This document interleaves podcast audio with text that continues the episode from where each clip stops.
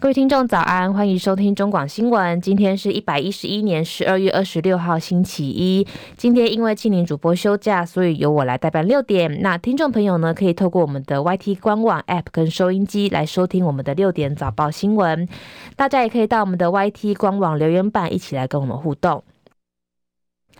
今年呢，剩下六天就要结束了，一样先来关心天气的消息。受到辐射冷却影响，今天各地区早晚温度降得非常低，容易会有十度以下气温发生的几率。目前气象局已经针对全台十九个县市发布了低温特报，包含新竹县、苗栗县、南投县、云林县、台南市有六度以下气温发生的几率，请注意防范。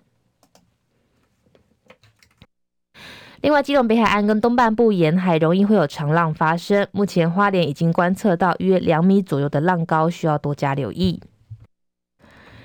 今明两天开始寒流减弱，气温开始回升，但是日夜温差大，早出晚归请多加一件外套。降雨方面，基隆北海岸跟东半部今天会有短暂阵雨，周三开始东北季风转强，水汽稍微增加，北台湾整天都会比较凉一点，中南部跟外岛部分一样维持多云到晴的天气。目前气温，台北是十度，基隆十二度，台中九度，宜兰十一度，嘉义七度，台南十一度，高雄十度，恒春十七度，台东是十五度。外岛部分，马祖目前七度，金门八度，澎湖十五点五度。所以现在呢，其实各地的天气都非常寒冷，大家一定也要做注意做好保暖。国内消息，从七小三通议题持续，中央流行疫情指挥中心指挥官王必胜在脸书谈这个小三通，他认为说本是同根生，开通莫要急，坦言目前中国大陆的疫情延烧风险不应该由金马离岛来承担，贸然开放中转，恐怕让离岛防疫崩溃。王必胜说，在考虑小三通开放的时候，两岸的疫情状况是主要考量之一。目前评估中国大陆疫情转入指数型的上升，感染人数会持续提高。在这个时候，如果贸然开放中转，恐怕会让金马离岛的医疗跟防疫量能崩溃，进而影响当地民众的健康跟安全。现任南山人寿独立董事、现年五十五岁的卓俊雄，昨天传出因为天冷引发心肌梗塞，不幸过世。南山人寿表示谢谢关心，有进一步的消息会尽快告知。根据媒根据媒体报道，卓俊雄昨天上午搭高铁从台中往台北的路上，不幸在高铁上面辞世。辞世，有人们得知消息之后都感到震惊跟不舍。民进党九合一选举惨败，总统蔡英文辞掉党主席，行政院长苏贞昌请辞被慰留，但是民调至今还是一路下降。对此，国民党台北市议员游淑慧在政论节目上分析，蔡英文是换不掉苏贞昌的，因为换掉苏的话，苏就会把很多事情给讲出来。加上蔡英文已经压不住其他派系的人了，目前民进党内部也在找战犯。从被点名的人发现，大多都是阴性，也代表其他派系对阴系的反扑。中选会回应南投县第二选区立委许淑华当选南投县长，昨天宣誓就职，经委员会议讨论通过，第十届的立委南投县第二选区缺额补选投票日期定在民国一百一十二年三月四号举行投票。国际消息：威力强大的冬季风暴席卷美国各地，至今已经酿成至少有二十四人死亡。另外，今天早上有数以百万计的民众选择待在家里躲避寒冬。根据美联社报道，冬季风暴带来的大量积雪将部分民众困在屋内，更导致数十万的家庭跟企业商家停电，预计还会有更多人死亡。另外，从航班追踪网站的数据显示，截至今天凌晨，约有一千三百四十六架的国内跟国际航班被取消。南韩气象厅表示，受到寒流持续影响，首尔汉江昨天出现封冻的现象，创下两千年之后第四早的纪录。今年汉江封冻比往年早了十六天，较前两年冬季早了十五天。去年因为天气温暖，时隔十三年没有封冻。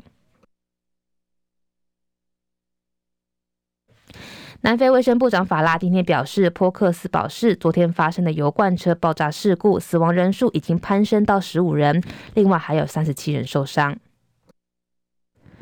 法拉提到，包含三位医院员工、两位护士跟一位驾驶，后来因为严重烧伤而死亡。阿富汗塔利班政府下令，即日起禁止女性在所有国内跟国际非政府组织工作，包含拯救儿童基金会等三个外国援助机构。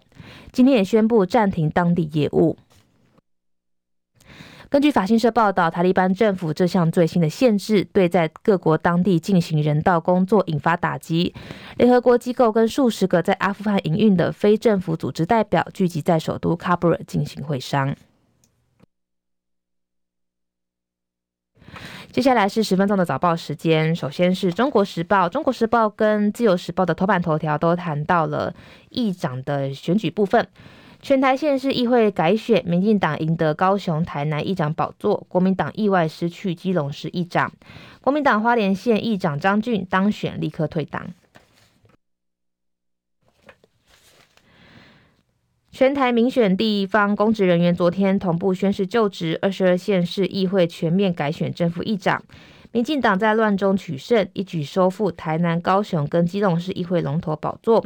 全国议长席次从一席增加到四席，不但台南、高雄完全执政，在基隆市更首度拿下议长宝座。国民党无能应变，议长从十九席减为十六席，还发生还发生了花莲县议长张俊当选连任之后立刻退党的离谱情事。二十二县市正副议长选举结果，在议长部分，国民党十六席，民进党四席，无党籍两席；副议长方面，国民党十四席，民进党两席，亲民党一席，无党籍五席。最受注目的是，民进党在基隆市跟亲民党合作拿下正副议长，新任的议长童子伟是副总统赖清德的侄子。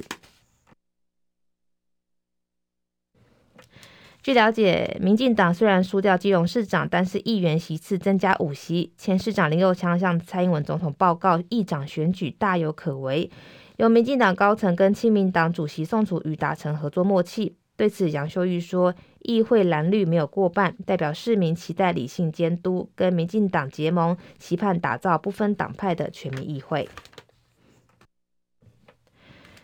花莲县议会议员三十三席，国民党二十席，稳定过半，争取连任的议长张俊因为涉贪案，国民党县党部以排黑条款没有提名，改提名吴东升，两个人投票。之后，张俊以十七票击败吴东升，蝉联议长之后，立刻宣布退出国民党。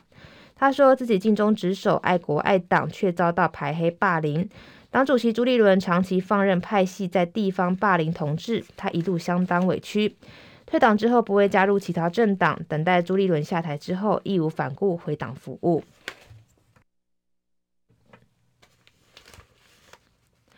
民进党中评会主委赖瑞隆感谢所有党籍的团员团结，赢得高雄、台南议长选举，特别是在民进党九合一败选之后的低迷时刻，这样的胜选唤起台湾人民的信任跟期待。国民党则表示，国民党依然获得多数正副议长席次，针对部分县市的正副议长选举过程中的违纪事项，会有各地的地方党部依党规规定办理后续的考绩作业。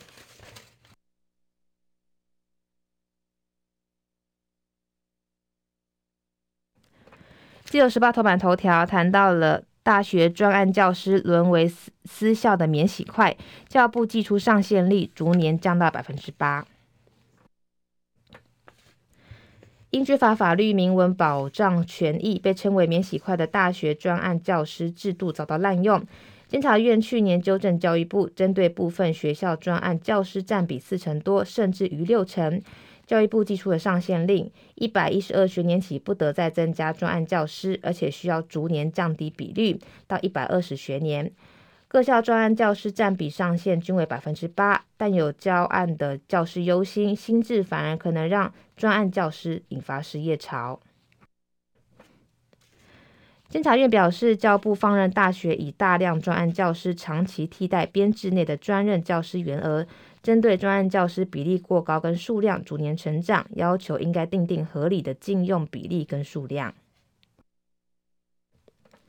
不过，新制是否引发专案教师的失业潮？教育部高司委员曾清源说明，教育部鼓励学校增聘编制内的专任教师，调降专案教师占比。明年开始的高教深耕计划第二期，学校可用两成人事费新聘专任教师，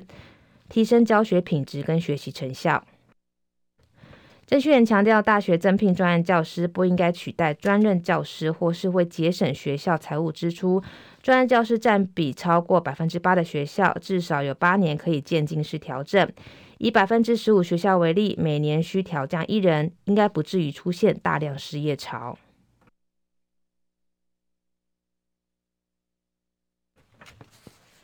联合报头版头条谈到了兵役延长，在野批甩锅，民进党团拟将查照改为审查案，拖各党下水。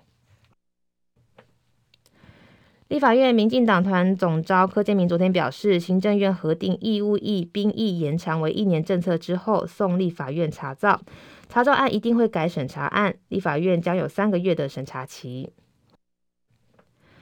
柯建铭的谈话暗示，蔡英文总统在明天召开的国安会议上，很可能会拍板兵役延长。行政院公布送立院查明后。民进党立院党团将主导把此案从查赵改为审查，循过去的开放美猪模式来进行。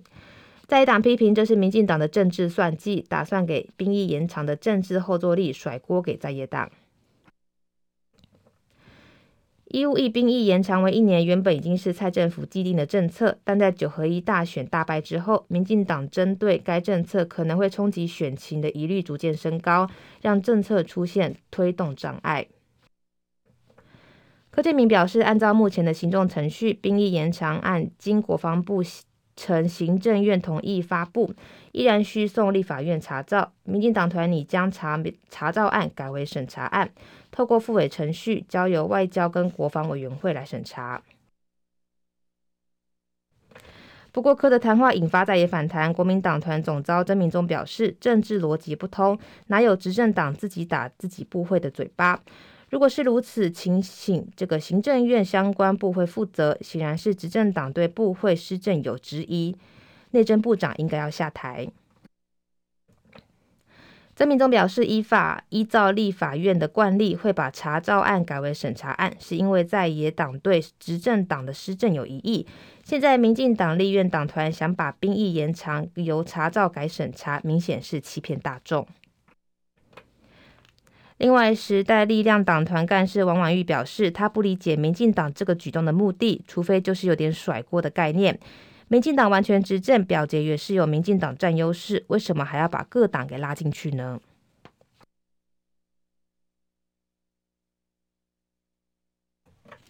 工商时报头版头条谈到了台股封关周宜多不宜空，集团投信做账启动，指数上看一万四千八百点，跟上周五收盘依然有五百点的上涨空间。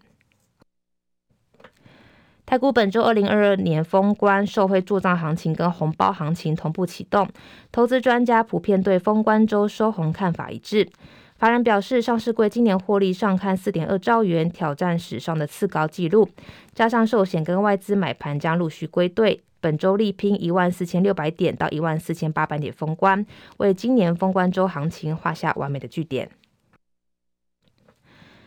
Fed 强势升息冲击全球股市，台股今年大跌三千九百四十七点，仅次于一九九零年重挫的五千零九十四点，略高于二零零八年跟两千年的三千九百一十五点跟三千七百零九点。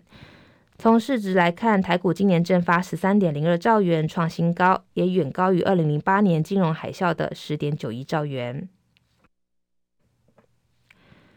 第一金投顾董事长陈义光分析，本周为封关周，外界预期外资淡出买压，卖压趋缓。随着大陆解封一步到位，带动医材、医药商机。近期全球寒流天后碰撞事故带动了汽车零组件的订单商机。另外，明年全球欧美主要国家 GDP 成长下修，台湾 GDP 增幅依然超过百分之二点五，具有基本面。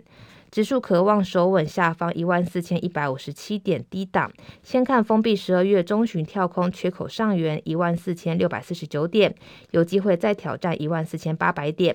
随着明年元月资金行情，一月十七号金虎年封关前挑战十二月初高档一万五千一百五十二点，跟一月三十号新春红盘后挑战年线一万五千六百四十二点。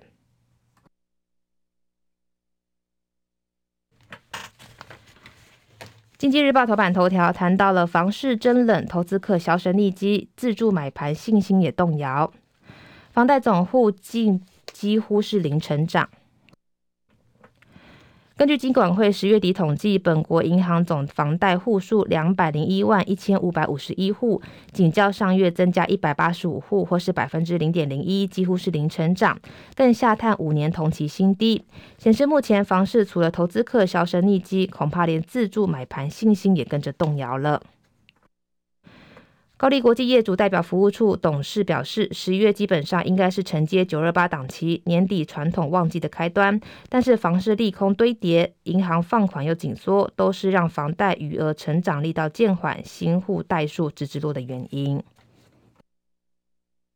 新闻之后呢，也要提醒听众朋友，这几天的早晚气温比这个变化非常大，除了要做好保暖之外，如果家中有长辈，也要多加留意这几天的健康状况。那我是雨伦，我们下次见喽，拜拜。